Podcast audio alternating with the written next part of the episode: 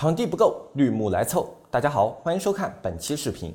通过这期视频，你会对直播中的绿幕抠像技术有个大致的了解。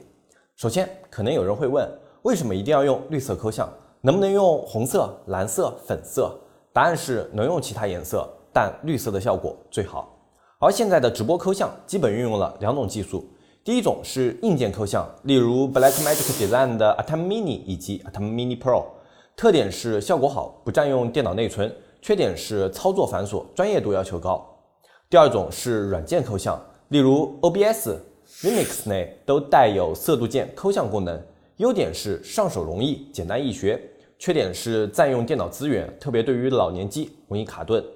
另外，抠像效果也比硬件抠像要差一些。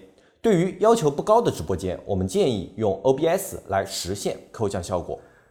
在直播使用绿幕抠像的时候，通常会遇到人物抠像不干净、留有杂色、边缘黑影的情况。这一期我们将全方位解析直播间绿幕抠像问题及解决方案。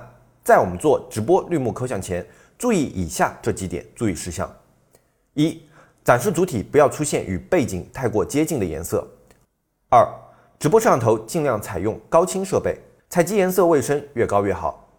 大多数遇到抠像边缘虚化以及有绿点黑边，主要是主播离绿幕背景距离过近，和绿幕背景受光不均匀以及设备软件调节错误有关。首先，我们绿幕抠像最佳距离是一点五米左右，以人不要在背景上有投影为准，减少主体投影可使背景抠像更为精确。其次，将直播镜头光圈收小，减少人物和背景之间的景深和边缘虚化。从而后期得到更干净的抠像实体。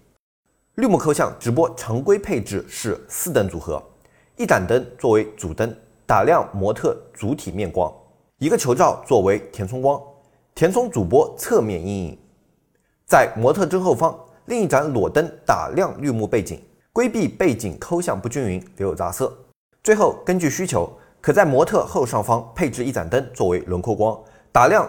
人物轮廓边缘以及头顶发光，使主播人物更加立体。